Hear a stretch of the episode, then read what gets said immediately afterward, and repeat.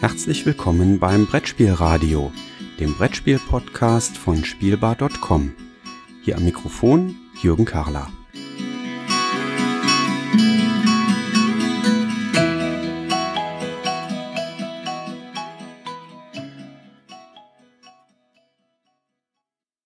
Ich stehe hier in Essen im Hotel Atlantik und äh, wir durften gerade dem Ravensburger Lunch and Play beiwohnen und äh, da wurde Martin Stövase vorgestellt als Geschäftsführer, nein, als Vorsitzender der Geschäftsführung ähm, des Ravensburger Spieleverlages. Und da kommt direkt die spannende Frage auf, was ist denn eigentlich die Aufgabe eines äh, Geschäftsführers eines so großen Spieleverlages?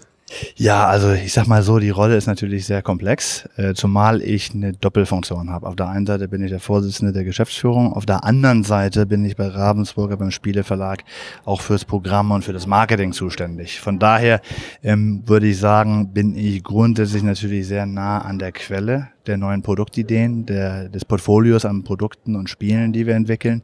Und äh, wir definieren dann natürlich immer schon längerfristig, wo soll die Reise hingehen. Ähm, speziell die Rolle des Vorsitzes, da geht es natürlich umfassend darum, auch zu definieren, was ist die langfristige Vision äh, für den Ravensburger Spieleverlag, wo wollen wir hin, was sind die entsprechenden Wachstumsfelder, Wachstumstreiber, ähm, dort, sage ich mal, eine gesamthafte Strategie zu konzipieren, ähm, die dann, sage ich mal, aber als schönen Gegenpol immer wieder eingeholt wird, wirklich durch das Pragmatische auch. Das heißt dann ganz konkret an der Produktentwicklung zu sein und entsprechende spannende neue Produkte auf den Markt zu bringen. Wie nah sind Sie denn dann tatsächlich am operativen Geschäft dran? Oder sind Sie tatsächlich rein auf der strategischen Ebene unterwegs? Nein, es ist, es ist eine, eine gesunde Mischung, würde ich sagen. Auf der einen Seite ist es wichtig, natürlich die Strategie zu definieren. Ohne Strategie ist das Handeln etwas planlos. Ja, also von daher ist es schon wichtig zu sagen, wo soll die Reise hingehen. Auf der anderen Seite ist es aber so, gerade auch in der Doppelfunktion fürs Programm verantwortlich zu sein, dass man auch wirklich sehr hands-on an den Produkten ist, an der Produktentwicklung ist. Also ganz pragmatisch sieht das dann so aus, dass man auch regelmäßig wirklich dann in Spieleklausuren die Spiele spielt, äh, wirklich dann auch wirklich ich sag mal, selber dann feststellt, gefallen die Produkte einem, ähm, was ist noch weiterzuentwickeln, wie ist der Spielspaß. Also man ist zum Teil wirklich dann wie der normale Konsument auch sehr, sehr eng am, am Programm dran. Das klingt nach einer sehr spannenden Aufgabe. Ähm, sind Sie denn dann auch, äh, Sie haben vorhin im, äh, im Interview hier äh, in der Ravensburger Pressekonferenz auch angedeutet, Ravensburger möchte stärker in die Internationalisierung reingehen. Ähm, bedeutet das, dass Sie äh, im Prinzip morgens aufstehen, die E-Mails aus Asien checken, dann gibt es eine kleine Spielerunde zum Frühstück? Äh, oder wie sieht Ihr Tagesablauf so aus?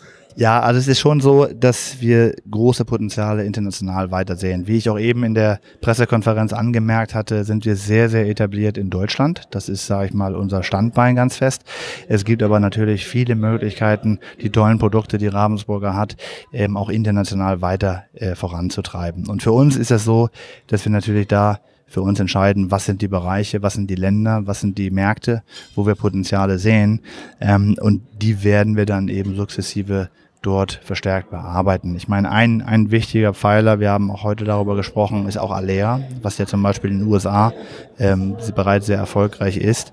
Wir sehen aber auch große Potenziale weiter in England, wie auch in den Ländern Spanien, Italien, dort weiter uns äh, auszubauen. Also von daher, es gibt nicht so den klassischen Tag im Leben, äh, sage ich mal, aber es ist so, dass wir auf der einen Seite glauben, dass wir tolle Produkte hier haben, die wir wunderbar auch international weiter verbreiten können.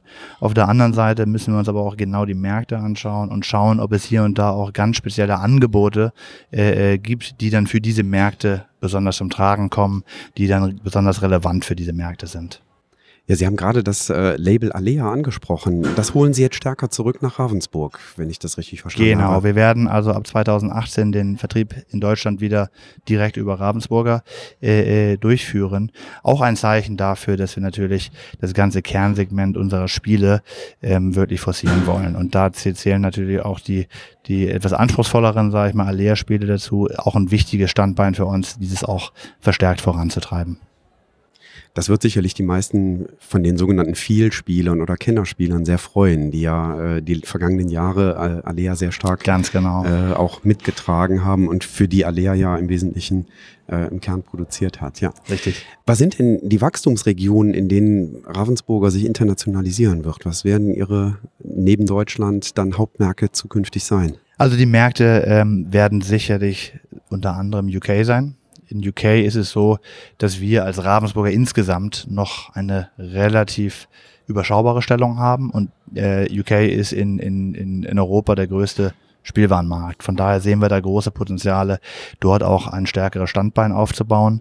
Ähm, es ist so, dass wir zweitens auch die USA natürlich als insgesamt größten Spielwarenmarkt der Welt ähm, dort auch noch äh, deutlich unsere, unsere Wachstumsambitionen untermauern können. Und auch in dem Markt haben wir sicherlich noch Riesenpotenziale.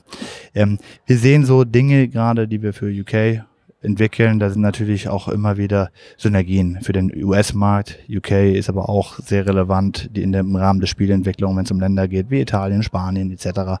Also wir werden insgesamt, das kann ich Ihnen sagen, äh, unsere Entwicklung noch stärker auch mit der internationalen Brille ausrichten, ohne aber natürlich den deutschen Markt, der uns ganz, ganz wichtig ist, unser Kerngeschäft auch ist, äh, zu vernachlässigen. Prima.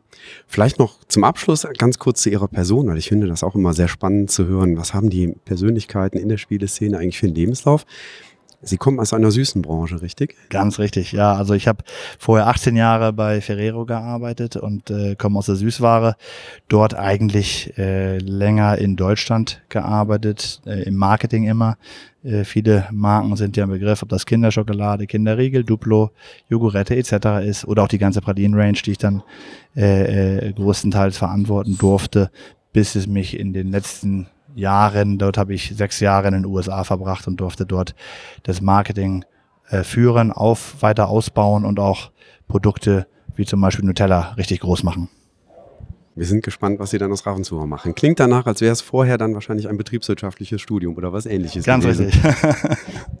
Der, ein, ein klassischer, aber äh, sehr engagierter und äh, sehr erfolgreicher Lebensweg, wie ich da mitnehme. Prima. Wunderbar. Herr Stübase, ganz, ganz vielen lieben Dank für das Gespräch. Ähm, ich wünsche Ihnen äh, in der Position, die Sie jetzt innehaben, noch weiterhin sehr, sehr viel Erfolg. Dankeschön, Herr sehr. Karl. Dankeschön. Danke.